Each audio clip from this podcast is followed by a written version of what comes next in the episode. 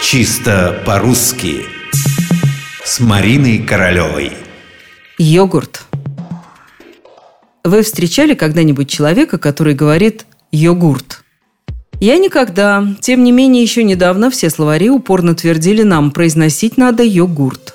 Это тем более странно, что слово в обиход вошло не раньше начала 90-х годов, когда полки магазинов начинали наполняться новыми продуктами.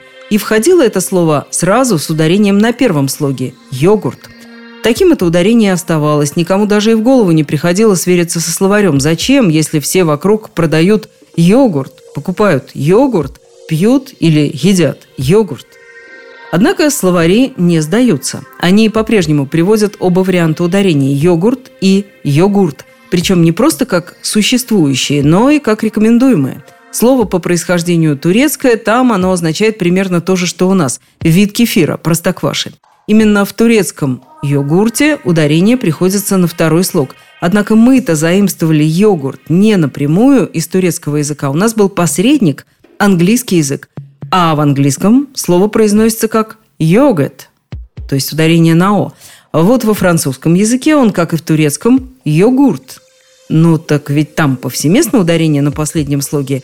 Да и не из французского мы взяли название этого прекрасного продукта.